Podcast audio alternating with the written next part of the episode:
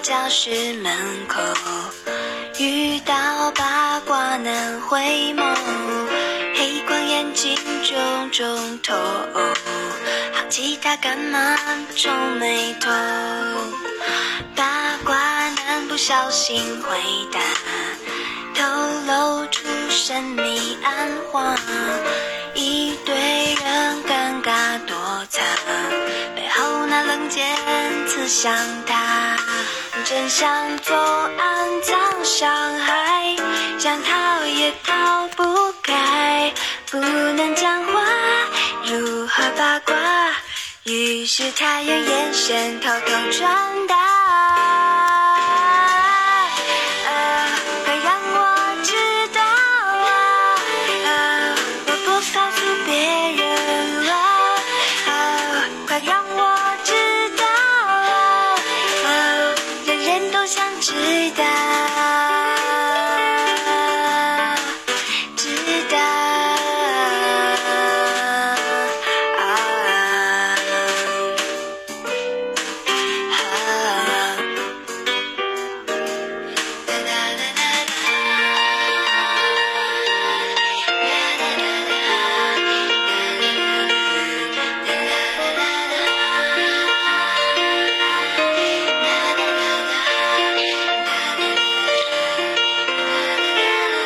谁对八卦过度在意？谁又假装不关心？原来你不只是告诉我，最后全世界都知道，真相总反复伤害，却依然逃不开，不能把，挣扎，快控制好奇心外向表达。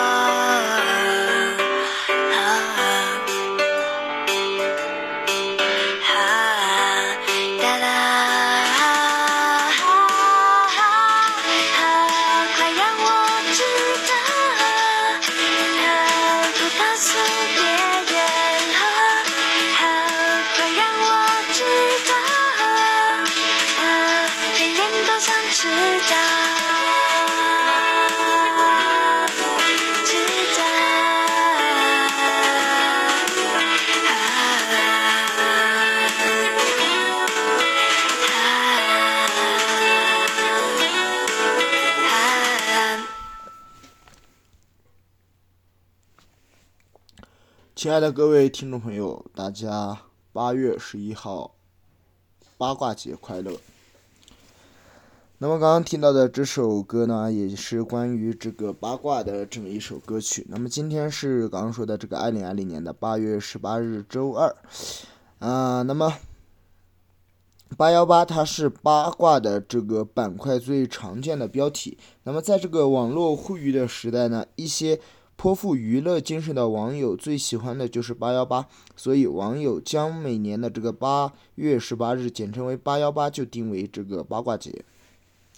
好了，那么介绍完今天的这个节日之后，就正正式进入到我们周二的节目。那么周二本来我们是要讲这个生物方面的这个内容，那么由于我们周一讲了这个诺贝尔物理学奖，那么我就打算这一周就围绕诺贝尔奖来展开。那么今天自然带来的就是这个诺贝尔生理学或医学奖的这么一个相关的介绍。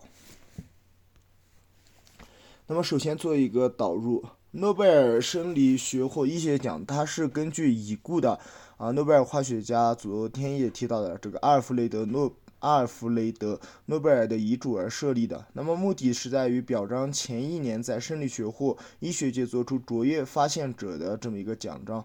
诺贝尔生理学奖，呃，生理或医学奖奖章呢，正面它是诺贝尔的半身侧面像，啊、跟那个诺贝尔物理学奖是一样的。那么右边是诺贝尔的生卒年，啊、它是有罗马数字标注的。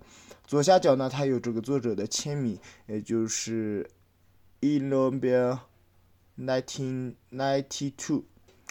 那么奖章背面的图案则是古希腊神话中的这个健康女神，嗯，也就是许奎厄亚。那么她正在从岩石中收集泉水，为生病的少女解渴。奖章上还刻有一句拉丁文，那么大致的翻译成汉语的意思就是“新的发现使生命更美好”。啊，那么该奖项也是于1901年首次颁发，由瑞典首都的斯德哥尔摩的医科大学、卡罗林斯大学、呃，卡罗林斯。嗯，卡罗林斯卡学院啊，医学院负责评选。那么颁奖仪式于每年的十二月十日，诺贝尔逝世的周年纪念日举行。那么，二零最近的一年，也就是去年的二零一九年的十月七日呢，二零一九年诺贝尔生理学或医学奖揭晓。那么，主要是这个有三个人，第一个是威廉凯林，第二个是彼得啊，这个拉特克利夫以及格雷格。塞门扎啊，他们是共享这一年的这个诺贝尔生理或医学奖。那么以表彰他们发现了细胞是如何感知和适应氧气供应的啊，这么一个，嗯，怎么说呢？啊，表彰吧。那么额外提一下，这个中国也是在这个中国的著名的这个科学家屠呦呦，他也是在一五年获得了这个诺贝尔。生理学奖或医学奖。那么，在二零一五年的十月八日呢，中国科学家屠呦呦就获得了二零一五年诺贝尔生理学或医学奖。那么，他是本土呃第一个获得诺贝尔自然学奖的这个中国人。那么，昨天从事中药和西药和结合研究的屠呦呦呢，创造性的研制出了抗呃疟新药，也就是青蒿素和双氧。青蒿素，那么获得了对疟原虫百分之百的抑制率，为中医药走向世界指明了一个啊方向。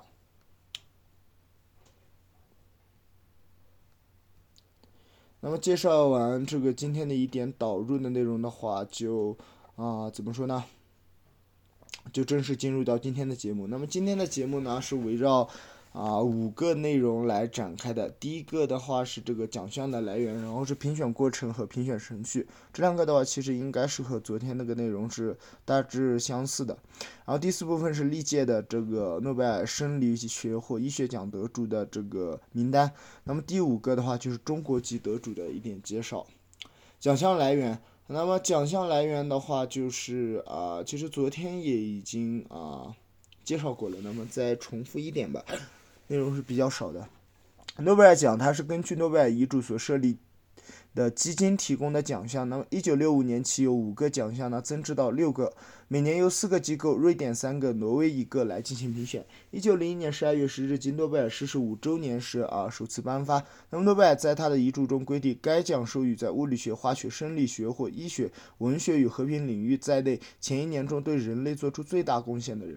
评选过程呢，就是诺贝尔生理学奖的评选，它是由瑞典的刚刚提的医科大学可卡罗琳学院，也叫做这个卡罗林斯卡医学院负责。那么根据诺贝尔基金会的相关的相关的这个章程呢，评选由卡罗琳医学院诺贝尔大会啊，诺贝尔 Assembly 啊负责。大会它有五十名选举出来的卡罗琳医学院的啊名教授所组成的。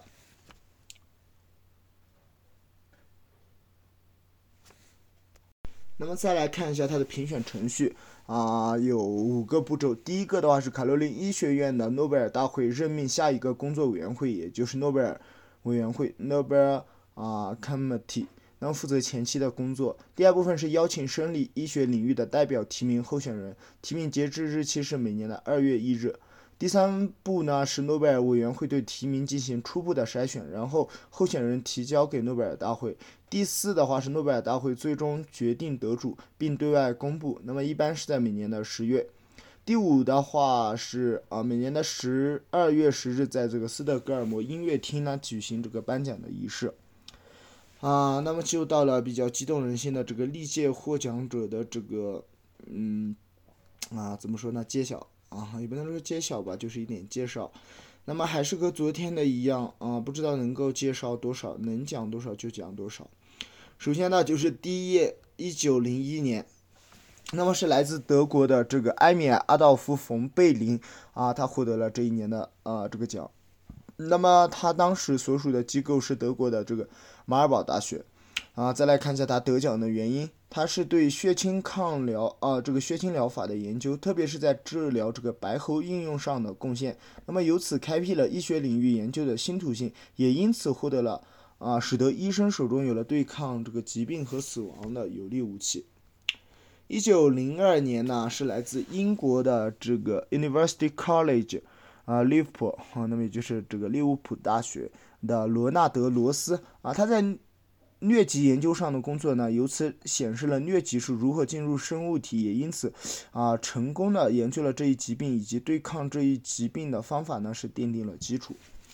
那么到一九零三年呢，是来自丹麦的这个 Finnish Medical Let Institute 啊，那么他是这个尼尔斯吕贝里芬森。他是在用集中的光辐射治疗疾病，特别是寻常的这个狼疮方面的贡献呢，由此开辟了医学研究的新途径。一九零四年是来自俄罗斯彼得堡军事医学院 （Military Medic at Academy） 啊，那么是个伊万巴甫洛夫。那么他是在消化的生理学研究上的工作，这一主题的重要方面的知识呢，由此被转化和这个扩增。一九零五年是德国的普鲁士皇家传染啊病研究所，Institute for 啊 Infectious Disease 啊，那么是这个罗伯特科赫，那么他是对结核病的相关研究和发现来获得了奖。一九零六年的话，人数增到了两个，一个是西班牙，一个是意大利。第一个意巴，嗯，这个意大利呢，他是来自意大利的这个帕维亚大学的卡米洛高尔基。那么西班牙的这一位呢，是来自这个啊，原来是这个 m a d r i University，那么现在就是马德里康普斯顿大学啊的这个圣地亚哥拉蒙卡哈卡卡哈尔。那么他们两个人是在神经系统结构研究上的工作呢，获得了这一年的诺贝尔生理或医学奖。那么在一九零七年呢，是一个呃，是来自法国的这个巴斯德研究所的这个夏尔路易阿方斯拉维朗。那么他是对原生动物在治病中作用的研究来获得了这一年的奖。那么一九零八年的话，又变成两个人。那么这两位的话，他们是在免疫性研究上的工作而得奖。一位是来自俄罗斯巴斯德研究所的这个伊拉伊里奇梅契尼科夫，那么另一位是来自德国的哥廷根大学呃的这个法兰克福哦实验治疗学研究所。这个这法语我不会读啊啊，这个德语我不会读。那么他名字是叫这个保罗科尔利希。一九零九年呢，是对甲状腺的生理学、病理学以及啊其他科学上的研究，啊做出突突出贡献的这个瑞士伯尔尼大学的埃米尔啊特奥多尔科赫尔。一九一零年呢，一零年呢是来自德国海德堡大学的阿尔布雷希特科塞尔。啊，他通过对细胞核物质在内的蛋白质的研究，为了解细胞化学呢做出了杰出的贡献。一九一一年呢，是颁给了在眼睛屈光学研究上的工作有突出贡献的瑞典乌普萨拉大学这个阿尔瓦古尔斯特兰德。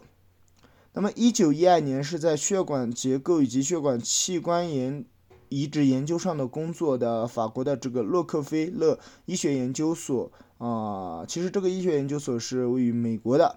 那么这个人也叫做亚里克西卡雷尔，啊，获得了这一年的奖。那么一九一三年呢，获得奖的是这个夏尔罗贝尔里希，呃，他也是法国的索邦大学的一个研究员。那么他是在过敏反应研究上的工作而得奖。一九一四年呢，是来自这个罗伯特巴拉尼，奥地利的维也纳大学，啊，他通过在潜艇器官的生理学和病理学研究上工作而得奖。一九一九年是这个朱尔博尔代，嗯，那么是比利时的这个布鲁塞尔自由大学，啊，主要是免疫性方面的发现而得奖。其实刚刚也如果认真听的话，就已经发现了。一九一四年是直接跳到了这个一九一九年，因为一四年到一八年呢是这个呃世界大战爆发嘛，那然后就一直就搁置了。那么到一九二零年，那么今天的这个介绍呢，我们就到二零年结束吧。那么一九二六年的今天最后一个呢，是来自丹麦的哥本哈根大学的这个奥古斯特克罗，他主要是发现了毛细血管运动的调节机理而得奖。那么剩下的从二二年开始一直到去年一九年的这么一些呢，我们下一期节目再来讲。那么作为一点补充的话，刚刚也介绍到，我们还要介绍一下中国籍的得主。那么中国籍的这一位得主呢，就是啊这一位刚刚提到的这个屠呦呦。那么其实同年跟他共享这个诺贝尔医学奖的呢，啊除了屠呦呦，其实还有两个，一个是这个爱尔兰的医学家威廉坎贝尔。另一个是日本的科学家，这个大村智啊，他们是共享了这一年的诺贝尔生理学医学奖。二零一五年十月，屠呦呦获得了诺贝尔生理学或医学奖，理由是他发现了如何将青蒿素从青蒿中更高效的提取出来。那么这种药品可以有效的降低疟疾患者的死亡率。屠呦呦他是第一位获得诺贝尔科学奖的呃中国本土科学家，是第一位获得诺贝尔生理医学奖的华人科学家，是中国医学界迄今为止获得的最高奖项，也是中医药成果获得的最高奖项。好了，那么本期的短片节目就介绍到这里。那么也不知道啊，也没有人留言，也不知道大家对这种形式啊有没有什么意见，或者说是觉得这个形式好不好？那么也就是周一到周五的短片节目是有固定、比较固定的这个领域的选题。那么我觉得下周或者这一周开始可能会做出慢慢的调整。啊，怎么说呢？长篇节目当然还是从往期节目中的播放量最高的呃那期节目来提取，啊，但是这个周一到周五呢可能会相对自由一点的来讲，啊，那么看情况再说吧。感谢大家的收听。